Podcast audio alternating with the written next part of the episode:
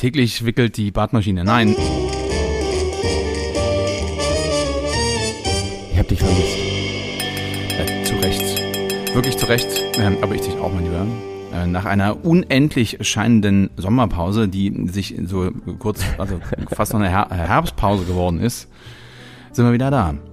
Das verstehe ich nicht, warum fast. Also es ist eine Herbstpause geworden. Also es ist ja unendlich lange gewesen. Dafür darf ich mich nur entschuldigen. Ich habe viel Schelte bekommen von äh, Zuhörern, von, von Gästen von uns, die, die auch uns vermisst haben und ständig fragten, na, wann geht's denn weiter, wann geht's denn weiter? Und irgendwann ging mir ja, Die können ja nur dich aus. vermissen. Also ich mache ja hier nur Unsinn. Also du, du bist ja der Einzige, der hier irgendwie sinnvolle inhaltsstarke ähm, Beiträge leistet. Ich bin ja nur die, die nervige Plaudertasche. Ja, überhaupt nicht. Du bereichst das Ganze mit Lachern und mit ähm, Erstaunen offenen Mündern, mit allen Arten von Gesichtsentgleisung. Also daher bist du schon recht wertvoll in diesem, in diesem Dialog. Also, es, also es ehrt dich wie immer deine überbordende Freundlichkeit. Aber ich bin, ich bin unsicher, mache aber trotzdem immer gerne mit. Dankeschön. Ich hoffe, dass ich dich dazu nicht nötigen muss und äh, jetzt auch in dieser nächsten ähm, Staffel nennt man das bei euch, oder? In dieser nächsten Etappe. Man, man kann das, äh, ja, stimmt, ja, da, man kann das Staffel nennen, aber man kann auch einfach sagen, läuft weiter, weil wir sind jetzt bei, ich, wir neigen uns ja der, der 80, ne, so langsam, also auch, auch alterstechnisch, aber eben durchaus auch was die, was die Folgen betrifft, wenn ich das so richtig sehe. Ich glaube, mit, 73. Mit großen Schritten. 74. irgendwie sowas. Warum kam das, dieses, dieses Staffelwesen bei euch? Das, ähm, früher gab es ja noch bei, also bei meiner guten alten Lindenstraße jeden Sonntag auf dem Sofa und ähm, dann so die gepflegte halbe Stunde als Folge und dann mit einmal droppten diese ganzen Staffelgeschichten auf, wo mit einmal ähm, 20 Folgen mit einmal gedroppt wurden. Ja, das ist, ich glaube, das sind zwei verschiedene Beispiele. Ich glaube erstens mal, das, also, oder verschiedene, also ich glaube, das ist, ähm, solche, solche Soaps wie eben eine Lindenstraße oder äh, früher noch Cosby Show, bei den, also als, äh, als man. Gab es noch immer, ja. Man darf den Namen ja auch gar nicht mehr aussprechen, aber also, also all diese Serien, das war schon angelegt als eben, das läuft jetzt, ja. Hm. Äh, dann, wenn man sich erinnern möge an, ähm, wie heißt immer der Kollege Charlie Sheen mit seiner, ähm, wo er diesen reichen, versoffenen, rumvögelnden... Two and a Half Men oder sowas. Two and a Half Men. Ja, ja. Die fingen dann eben schon an mit, mit so Staffelgeschichten. Das liegt dann einfach daran, dass man sagt, okay, ich habe ein Ziel, was weiß ich, 50 Folgen, 10 Folgen, 8 Folgen.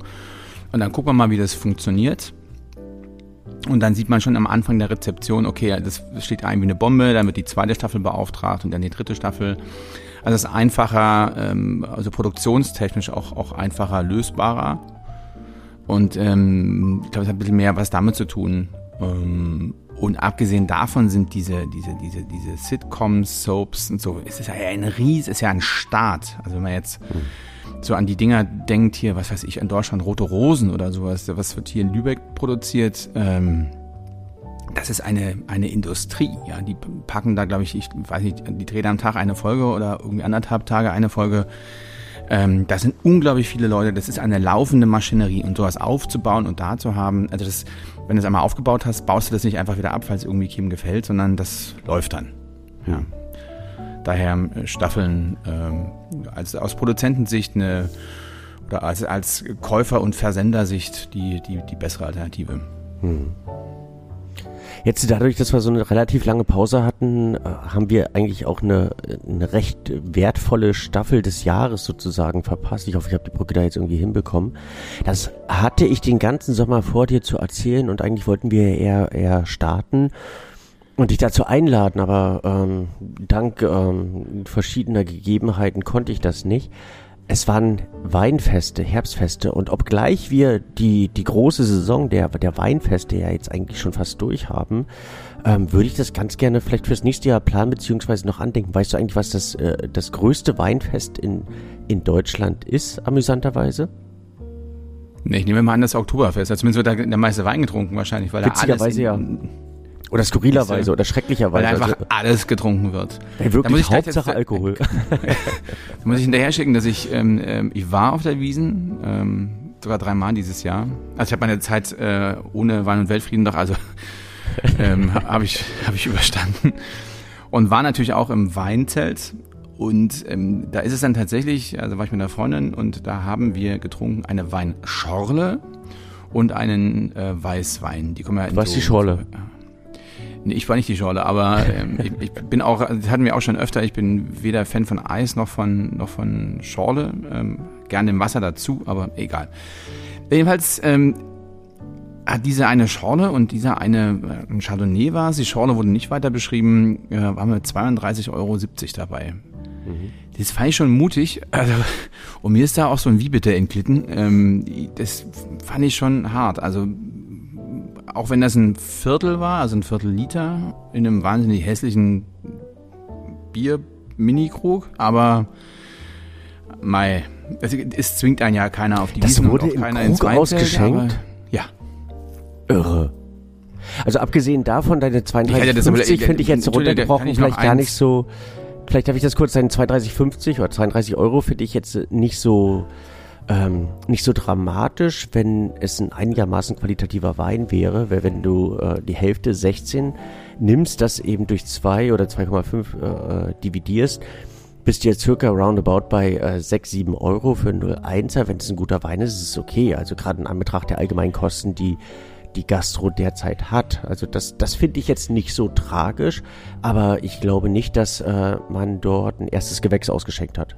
Oder ein großes Ich wollte gerade sagen, der große Unterschied ist ja, was du da trinkst. Ich habe jetzt auch überhaupt gar keine Probleme mit einem mit einem wahnsinnig tollen Wein, äh, wo ich weiß nicht, eine Achtel trinke und das Glas kostet 15 Euro, aber es ist halt ein Kracher, was also gar keine Frage, aber halt ist, ich sag mal so, war es nicht. Aber es ist halt diese Attitüde. Ich meine, meine Frau war letztes Jahr auf der Wiesen und da hat eine Freundin oder Kollegin hat ähm, ein Aperol bestellt und bekam das Ding eben auch in dem Maßkrug. Ein Liter Aperol, also Aperol Spritz. Ist eine Aufgabe, ne? Also, Alter, Alter, da, das, das noch kalt leer zu kriegen ist. Und da gab es auch keinen, der da irgendwie Menschenskinder irgendwie oder irgendwie Chapeau oder sowas gesagt hat. Alle haben da auf das Glas geguckt, so, haben genickt und weitergetrunken. Also, ist schon ähm, gut, aber es gibt ja außerdem gibt ja noch so dezidiertere Weinfeste, die glaube ich mit ein bisschen mehr ähm, sag mal, vinophilem Charme daherkommen als ähm, diese Massenabfüllung im im Weinzelt. Nichts gegen das Weinzelt, also alles Leute, aber ähm, ich, also auf der einen Seite finde ich es äh, interessant und gut, dass es sich dort etabliert hat. Also in dieser, in sechs Millionen Leute sind ja da und ähm, dass es da den einen oder anderen Weintrinker gibt, ist, äh, ist, ist ja logisch und klar, aber viele werden ja dann irgendwie ähm, umgepolt, so im Laufe des Abends und äh, müssen dann doch zum Maßkrug mit Bier greifen. Aber dass es ein Weinzelt dort gibt, es wird ja auch enorm viel Shampoos dort ausgeschenkt. Finde ich, ich grundsätzlich sagen, also der so Hauptumsatz vom, vom ist tatsächlich der, der, der Champagner. Also ja. dann eben gerade, wenn es in die Abendstunden kommt und dann wirklich die Magnum Doppelmagnum ausgeschenkt werden und es vor allem darum ja. geht, die ordentlich auf den Tisch zu krachen, damit möglichst eine riesen Fontäne rausgeballert kommt, damit möglichst viele äh, nass gespritzt werden, möglichst die Mädels ja, mei. Und auch sehen, was getrunken wird und wer es trinkt und äh, am besten noch dass man, dass man, genau, dass man, dass man gesehen wird, dass man es bezahlt. Also ein, ein, ein Weinfest, wo ich unbedingt zu raten äh, möchte und muss, ist äh, das Mecker der Weinfeste, wenn man so möchte. Und zwar immerhin auch mit einer relativ stolzen äh, Besucherzahl von so ungefähr 600.000, 700.000 Besuchern. Das, ähm, ich glaube, sogar das älteste Weinfest mit über 600 Jahren. Und das ist der Bad Dürkheimer Wurstmarkt, äh, im, dementsprechend äh, im Bad Dürkheim. Und das Spannende dabei, also... Entschuldigung, wenn ich nochmal nachhake, der Wurstmarkt. Warum denn der Wurstmarkt? Was ist denn da die Geschichte dahinter? Ich, ich glaube, es ist die, aber das ist. Ähm, okay, glauben so, es nicht wissen. Wir wissen es nicht, wir reichen es nach. Bedingtes Halbwissen. Ähm, na, ich denke, dass ähm, also ich würde ganz gerne einen Gedanken dazu aussprechen, den vielleicht im, im Nachhinein nochmal nachlesen, ähm, dass damals äh, eben Handelsware vertrieben wurde und nebenher Wein getrun äh, getrunken wurde. Also so wie der Striezelmarkt in, in, in Dresden ja früher auch ein Fleischmarkt war, also gar kein irgendwie Festmarkt oder sonstiges, sondern ein Fleischmarkt, wo die Fleischware für das Weihnachtsfest eingekauft wurde. So entstand der ähm, einer der ältesten Weihnachtsmärkte in, äh, in Deutschland oder in der Welt. Und so wahrscheinlich auch mit dem Wurstmarkt. Also deswegen wird er seinen Namen dort bekommen haben. Aber ähm, man möge mir äh, möglichst wenig Post schicken. Ich werde es selber nachlesen. Und dann gegebenenfalls nochmal nachreichen. Also der Wurstmarkt ist natürlich ein skurriler Name für alle, die da nicht äh, integriert sind. Das Schöne dabei ist, dass der Pfälzer als solches in seinem äh, Ursprung ja sehr geneigt ist zum Feiern und das eben auch sehr gut kann und äh, eigentlich nahezu jedes Wochenende irgendwo in der Pfalz ein Weinfest ist. Und es gipfelt dann in diesem Wurstmarkt. Der Insider-Tipp von vielen Winzern ist, möglichst nicht an den Hochtagen hinzukommen, sondern äh, an den Wochentagen. Ähm, weil dort ähm, dann doch die besseren Weine ausgeschenkt werden, man ein bisschen Zeit hat, mit den Winzern zu plaudern und die Stimmung wohl die etwas angenehmere sein sollte. Also Wurstmarkt muss man mindestens einmal im Leben gemacht haben.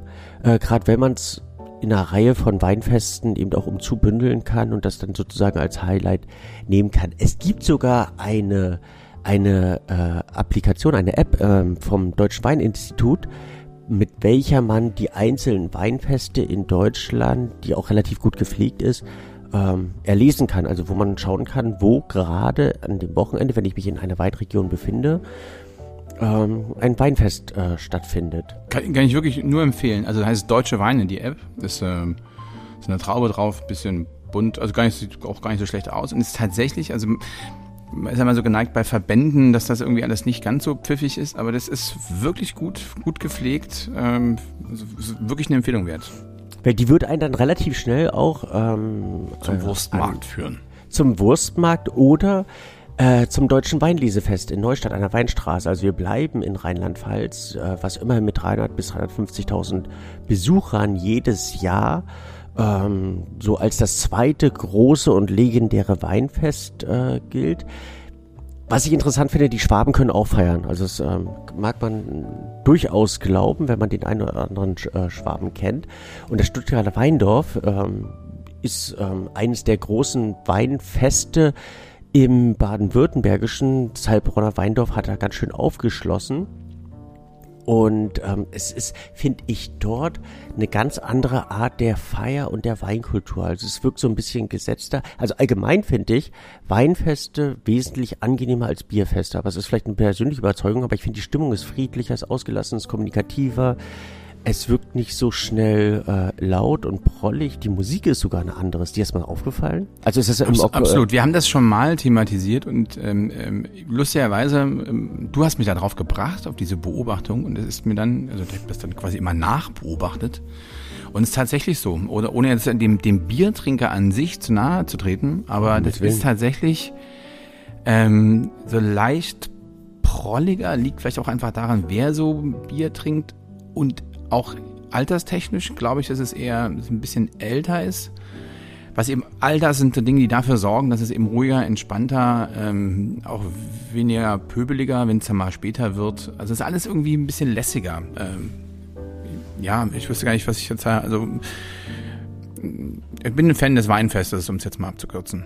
Also das Interessante dabei ist, dass äh, bei diesen legendären Weinfesten, unter anderem auch bei den äh, Rheingauer Weinwochen in, äh, in Wiesbaden, beziehungsweise beim äh, Mainzer Weinmarkt in Mainz, welcher auch als legendär gilt, sehr viele qualitative Winzer Wein ausschenken. Also es ist nicht, ähm, es gibt so das ein oder andere Weinfest, was auf irgendeiner Hauptstraße mal ähm, durchgeführt wird, wo Winzer dann eben auch aus XY anreisen, wo du dich, ähm, also wo man ganz klar den Auftrag des Weinfestes sieht ähm, und das Endziel, möglichst nicht zu wissen, wie man nach Hause gekommen ist, ähm, weil es da mehr um Masse als um Klasse geht, ähm, sind das Weinfeste, wo sich kein Winzer zu schade ist, sich in eine Bude zu stellen, egal welchen Namen er hat, und dort auszuschenken. Und das finde ich eigentlich richtig richtig toll und richtig spannend, weil dort teilweise richtig interessante Gespräche entstehen und man sich mit den Winzern aus, austauschen kann und Weine vergleichen kann. Hallo? Ja? Oh, Entschuldige, es hat hier irgendwie ähm, atmosphärische äh, Störungen gegeben. Ich habe Vielleicht habe ich einfach auch nur auf einen Beitrag von dir, äh, von dir gewartet. Also ich würde es gar nicht so ähm, nur ich, nur, kann, ich kann da immer mal eingrätschen. Da regen sich aber wieder einmal alle auf, ne, dass ich irgendwie dich unterbreche und so. Und jetzt habe ich hier gebannt gehört und auf einmal verschwand deine Stimme. In so also der, der, der Vollständigkeit weiter, äh, oder der Vollständigkeit halber, halber würde ich vielleicht das äh, Trierer Weinfest, Koblenzer Weinfest, Nürnberger Weinfest, Bad Kreuznacher Weinfest noch mit er, erwähnen. Finde es... Ähm, aber natürlich aus ähm, national. Das sind dann aber schon auch herausfordernde Wochen. Also wenn man versucht, diese Weinfeste, kann, man kann sich ja so eine Art Tour zusammenstellen und dann von Weinfest zu Weinfest fahren. Da muss man aber auch, also das muss, da brauchen wir Urlaub. Ich glaube, zum einen brauchst du einen Fahrer, weil äh, das Ausnüchtern am nächsten Tag, obwohl das natürlich nicht immer das, ähm, das Ziel des Ganzen sein sollte, aber eine mit sich gebrachte ähm, Situation, dass ähm, natürlich Wein ganz schön anschlägt und wenn man quer probieren möchte, man da meistens, ich habe auch noch beim Weinfest noch nie Spucknäpfe gesehen. was wir das ja dann stimmt. letztlich bei unseren professionellen Weinverkostungen haben, wo wir äh, genötigt sind. Die probieren heißt äh, aus. das natürlich auch. Ne? Ja, genau. also ein, ein regionales Weinfest möchte ich äh, jedem ans Herz legen, der das mit einer äh, Reise äh, hier in schöne Dresden her mit verbinden möchte. Das ist das Herbst- und Weinfest in Radebeul. Also was mit ähm, überschaubaren 50.000 äh, Besuchern sag ich mal, nicht, nicht sehr ähm, zu groß ist. ist, sehr familiär ist. Aber es sind auch so Kulturtage. Es sind unfassbar viele Aufführungen dort. Es sind viele Künstler, die sich dort präsentieren. Es ist in diesem wunderschönen kleinen Dörfchen Altkirchenbrode, wo auch ein ganz toller Weihnachts... Ja, wirklich. Also eigentlich kriegst du erst richtig ausge ausgesprochen, wenn die erste ja, Der Hälfte der Bundesbürger hast. scheitert, genau, na genau, wenn der so nach, nach der, wie nennt man das dann, nach der fünften Vollprobe ähm, ohne Spucknapf, dann kommt das raus. Los, komm, wir sagen mal alle den Namen. Altkirchenbruder. Das kannst du dann im, äh, im Singsang mit einbinden auf dem Nachhauseweg. Hm, wenn du dann wie bitte? Aber wunderschön, also wunderschön, wenn das Wetter mitspielt, großartig. Und sinnbildlich letztlich auch dafür, äh, dass diese Weinfeste auf der einen Seite zur völlig falschen Zeit veranlagt sind, oder zumindest die meisten derer. Eigentlich finden Feste äh, durch das Jahr hinweg statt, aber ähm, 80 Prozent der Weinfeste sind im September, Oktober, November.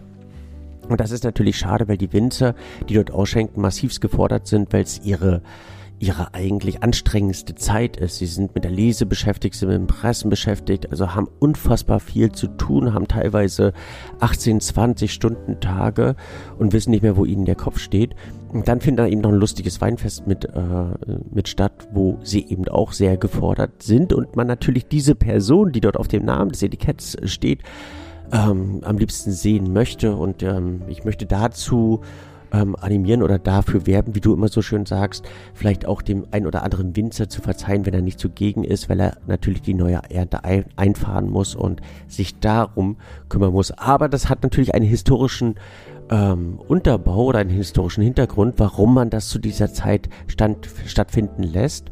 Und zwar, wenn man den neuen Jahrgang annoncieren wollte und in früheren Zeiten, also vor 100, 150 Jahren, als äh, WhatsApp noch nicht ganz so populär war oder eben der nicht jeder Facebook kannte, ähm, man darüber äh, geplaudert hat, wie das neue Jahr, Weinjahr ausfiel. Also in welchen auch teilweise waren die überregional, in welchen Regionen die ähm, die Temperaturen denn anders waren und ähm, welchen Jahrgang man zu erwarten hat. Teilweise eben auch Kniffe und Tricks ausgetauscht hat unter den Winzern, wie man mit dem neuen Jahrgang umgehen konnte, weil damals eben äh, noch eine andere Klimasituation hier zumindest im äh, mittel- und nordeuropäischen Raum herrschte und äh, man den ein oder anderen ja, Grundgedanken in, äh, was den neuen Jahrgang anging, austauschen konnte. Zum anderen wurden resultiert aus der Weinqualität ähm, dann auch die neuen Preise festgemacht, wenn man natürlich an der ähm, entstandenen Menge, die man dort teilweise schon absehen konnte, festlegen konnte, okay, das Fass kostet ähm, dieses Jahr so viel, die einzelne Flasche können wir damit beziffern. Es entstanden die Weinversteigerungen, ähm, die dafür Grundlage waren, ähm, welchen welchen Preis man eben auch für die einfachsten Weine nehmen konnte.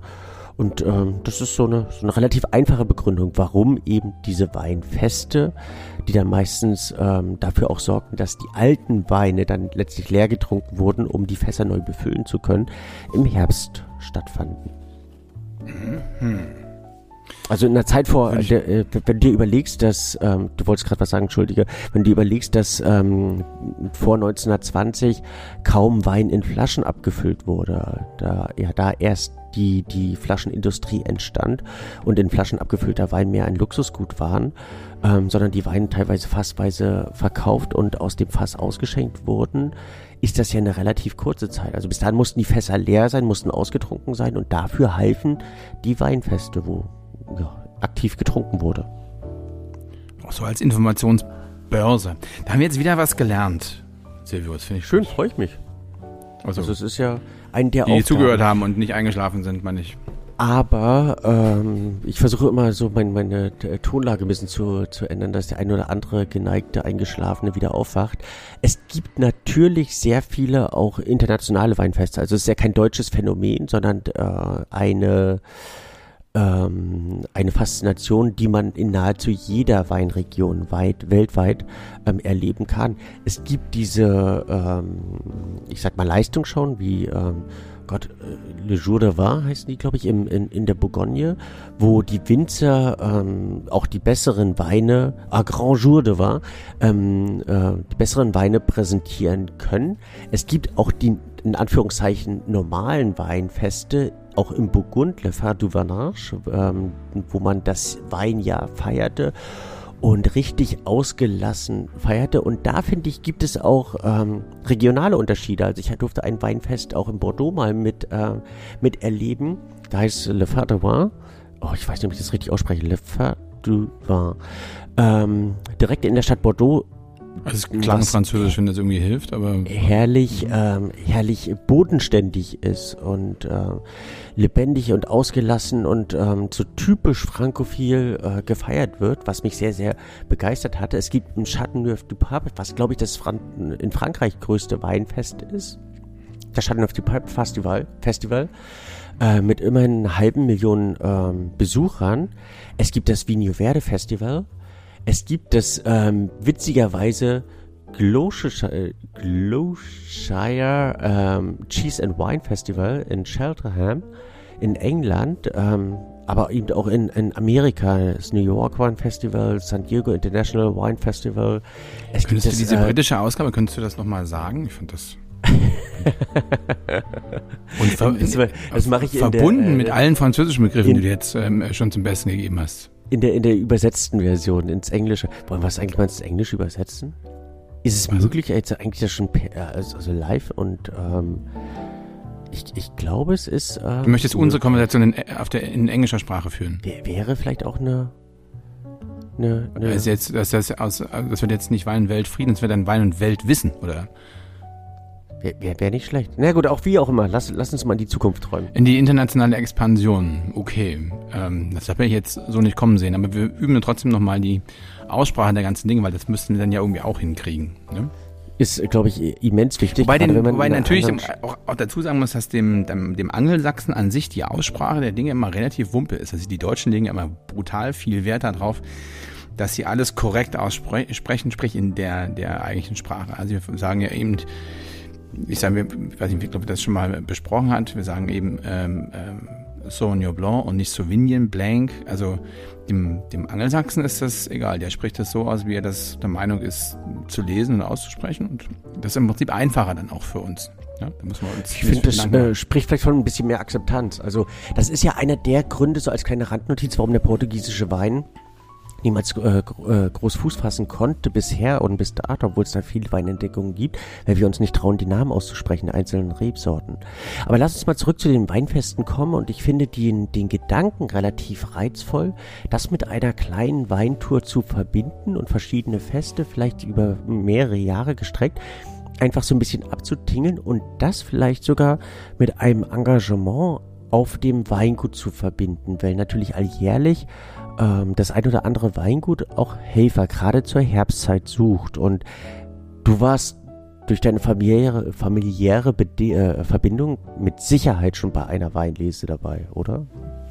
Ja, das war ich. Kann ich voller und, äh, Stolz behaupten, waren es aber auch schon mit, mit Dreharbeiten und, und so. Das und für mich ist das ein ganz großes Muss. Also mindestens einmal im Jahr bei einer, also ist ja nur einmal im Jahr, aber mindestens bei einem äh, Weingut äh, als Lesehelfer dabei zu sein. Das ist für mich eines der größten ähm, Happenings, einen der interessantesten Engagements und einen der ähm, erinnerungswürdigsten Dinge, die ich im Jahr in Verbindung mit Wein machen kann, weil es hilft mir auf der einen Seite das Jahr zu verstehen, zumindest regional oder in dieser einen Region das äh, Jahr zu verstehen. Ich erinnere mich an die Jahrgänge, wenn ich die auf dem Etikett sehe, wenn ich oder wie ich im Weinberg stand und dann teilweise die essigfaulen Beeren raussuchen musste, die perfekt wunderschön gereifte Traube in der Hand halten durfte, miterleben durfte, wie die gepresst wird oder wie die, äh, wie die Winzer sich darüber freuen ich erinnere mich an die, an das Beisammensein, was man zumeist entweder beim Treffen oder beim Tagesausklang miteinander erleben durfte. Ich erinnere mich an die teilweise richtig kalten und ähm, bippernassen ähm, Lesetage, wenn du im Weinberg standst und dir schon die Hände abgefroren sind, weil wir da mit, ähm, mit 9 Grad oder mit 8 Grad da ähm, versuchen mussten, die letzten Trauben noch zu lesen oder eben auch die sonnengolden goldenen Tage, wenn du dort in dem Weinberg stehst, ins Tal schaust und eigentlich ja, das sind halt auch immer als Arbeit empfindest, sondern einfach nee, als wunderschönen das sind die schönsten Moment. Landschaften, die wir so haben und ähm, was weiß ich, jetzt ist im Moseltal, auch wenn er natürlich da das sehr anstrengend ist, aber es ist immer ein so wunderschöner Ort und dann im, in diesem Herbst golden Farben, Düfte, das, auch das morgendliche Aufstehen, was es mit dem es ja meist verbunden ist ist ein Traum. Und wenn du dann mit allen zusammen im, im Weinberg sitzt und ähm, isst und trinkst, das ist schon toll. Das ist einzigartig und das ist für mich so richtig Weingefühl. Da hatte ich äh, im, im Übrigen auch eins meiner schönsten, also bei einer Weinlese, Glühweinerlebnisse, die ich hatte. Ähm, das war beim Weingut Wörwag damals in, äh, in Stuttgart und da haben die Trollinger als Glühwein ausgeschenkt. Und da habe ich den Trollinger erst erstmal richtig wertschätzen gelernt. Wahrscheinlich auch das ähm, Weil da Gewürze mit drin waren? Nein, es war, ähm, war interessanterweise komplett ohne Gewürze. Es war einfach nur ein warmer Trollinger. Und der war dann eben relativ äh, appetitlich und es war toll, weil es waren da diese äh, legendären äh, 5, 6, 7, 8 Grad. Also es war richtig bibberkalt. Und es hat dann so innerlich aufgewärmt. Und also Weinlese ist etwas, wo ich gerne zu animieren möchte. Zum einen natürlich auch, weil es ein äh, wirtschaftlich kalkulierter Part der seitens der Weingüter ist. Also man wird dort oftmals oder zumeist oder zu ähm, 70 Prozent als äh, Privatperson nicht bezahlt, sondern man wird mit dem Erlebnis bezahlt. Man wird damit bezahlt, dass man ähm, Kost und Logie, eine Verbindung Kost, Logie dann oftmals, oder zumindest Kost, genau, erleben darf und ähm, ein Teil des Ganzen ist. Also das ist natürlich auch ein, das darf man auch nicht vergessen, ein gewisser Aufwand für das Weingut, ein zusätzlicher Aufwand. Und ähm, es dient dem Geben und Nehmen. Man kann natürlich die eine oder andere Traube ähm, auch hin und wieder naschen, was ähm, hilft, den Wein zu verstehen. Also gerade wenn man am Anfang der Zeile eine Traube nascht und dann am Ende der Zeile, dann sieht man, ähm, was äh, Terroir richtig ausmacht. Also dass Terroir nicht nur Klima ist, sondern eben auch manchmal Hangneigung und ähm, dass sich das manchmal innerhalb von 50 Meter gravierend verändern kann. Und dennoch möchte ich dazu animieren, eben nicht zu lebendig beim Traubennaschen dabei zu sein. Weißt du eigentlich, sagen, wie viel. Ich wollte gerade sagen, das Naschen ist so, ist so eine Sache. Also, hat das, das natürlich, ist ja auch ganz oft so, dass äh, die Weinberge, dann gehen da so Kulturpfade durch oder Lehrpfade oder einfach ganz normale Wanderwege und dann laufen die Menschen da vorbei und denken, Menschen, guck mal, da ist ein bisschen Wein, das ist doch lecker und dann wird der abgegessen. Das, das erreicht schon, glaube ich, so Größenordnung, dass dem einen oder anderen Winter irgendwie schon ein bisschen mulmig zum, zumute wird und es ist ein großes Thema und immer wieder werden Schilder aufgestellt oder wenn man im, im Weinhang ist, dass man den Leuten nochmal klar macht, dass das hier keine, ist keine Gemüse, Obst- und Gemüseauslage, sondern es ist ein Weinhang. ja, es ist das Eigentum von jemand anderen und äh, entgegen zu den hiesigen Weingärten, die ja oftmals äh, umzäunt eingemauert sind, sind sie ja gerade im Fränkischen, in, in, in, in der Pfalz, im Rheingau oder in, an der Mosel sind die Weingärten offen und frei zugänglich. Und das sind um die 10 Prozent, die dort weggeknabbert werden und die dort ähm, in dem Sinne ungefragt ähm, gel gelesen oder ge gegessen werden und 10% finde ich enorm. Also das finde ich. Es ist richtig viel. Das also richtig viel. massiv, wenn du 100.000 Flaschen produzierst, 10.000 werden geklaut, ist das ja eine enorme Menge. Äh, interessanterweise war ich beim äh, wahnsinnig renommierten Weingut letztes Jahr im Burgund und dessen Weingärten sind auch offen. Und ich fragte dort äh, den Bertrand Lehn, ähm, ob das ein großes Problem bei ihm wäre, wenn da in seinem Latache ähm, die, die Trauben geklaut werden. Sagt er, nein. Die Leute haben hier so viel Respekt vor den Weingärten. Es traut sich keiner in den, also diese, diese imaginäre Linie, zu überschreiten und ähm, eine Traube aus dem Weingarten zu klauen. Es gibt natürlich den einen oder anderen, der das unbedingt mal möchte oder da eben auch einen Stein rausklaut oder wie auch immer. Aber die meisten haben da Respekt vor der Arbeit und vor ähm, eben auch dem, dem Gewächs der Winzer. Und dazu möchte ich vielleicht auch so ein bisschen animieren, einfach das mit, mit einer gewissen Obacht zu betrachten und ähm, ja, zu, daran zu denken, dass es das Eigentum und der Besitz eines anderen ist. Also die eine Beere, ja, die, die ist es nicht. Aber es kommen halt wirklich Leute, das muss man auch, vielleicht auch nochmal klar sagen. Also da laufen Kinder durch äh, und wenn die sich so ein, zwei Beeren schnappen, also wirklich die eine Weintraube und mal kosten, ist für alle fein. Aber es kommen ja wirklich Leute mit, ähm, äh, mit, mit Taschen und nehmen sich dann halt irgendwie fünf, sechs, sieben Trauben mit, um da irgendwie, äh, weiß ich nicht, die nächsten drei Tage den Mittagstisch zu bestücken. Das find, geht halt zu weit und das ist einfach, das ist nicht fair und das ist Diebstahl. Das muss man so klar sagen. Die eine zum Kosten ist okay, so ist das, so ist das völlig, völlig in Ordnung, aber halt nicht einpacken, mitnehmen, mit Taschen kommen, mit Gartenscheren bewaffnet, ja, alles schon passiert. Unfassbar, ja, alles schon passiert und Diebstahl finde ich alljährlich die Nachrichten immer recht amüsant und spannend, äh, wenn zum Teil versehentlich, zum Teil gewollt, ähm, meistens nicht bei einer Handlese, aber da auch schon passiert, ähm, der falsche Weingarten abgelesen wurde.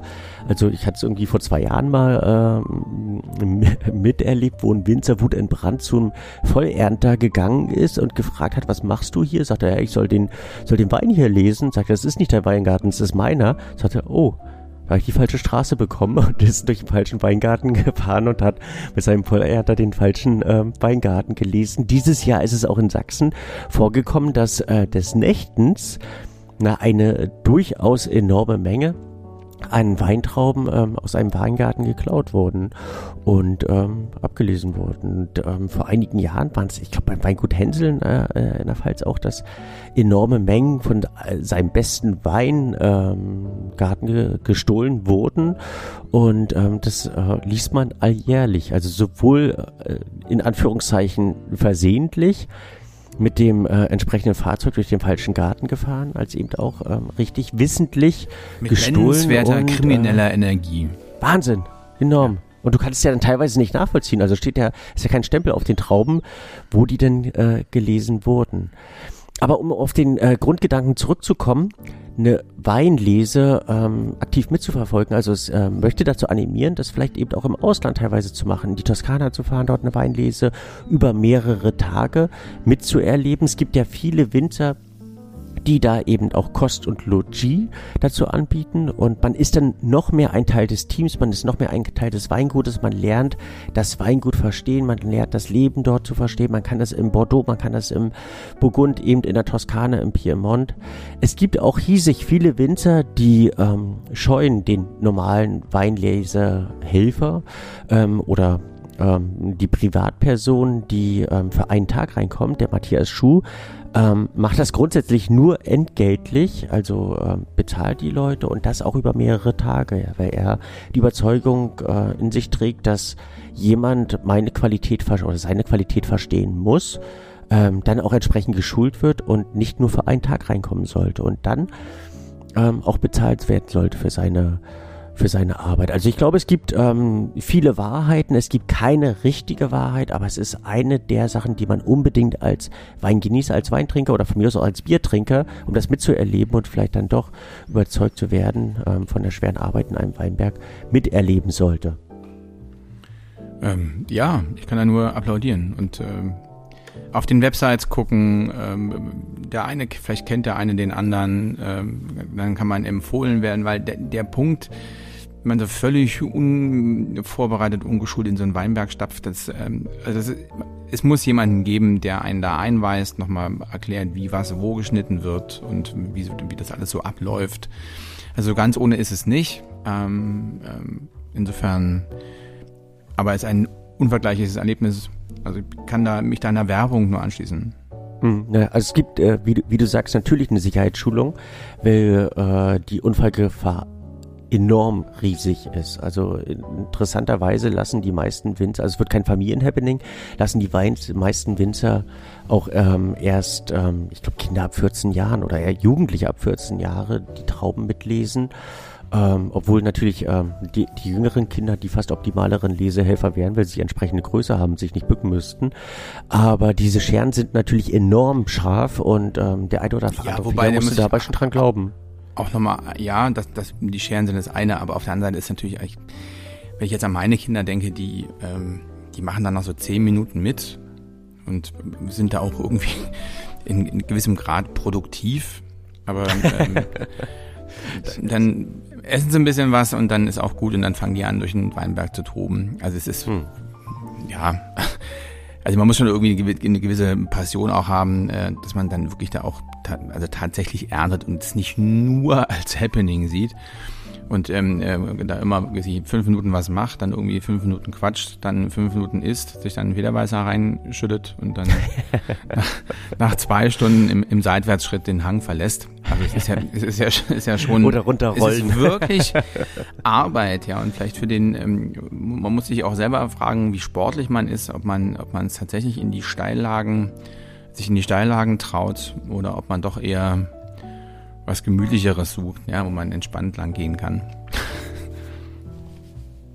Ich glaube, ein schönes Schlusswort, oder?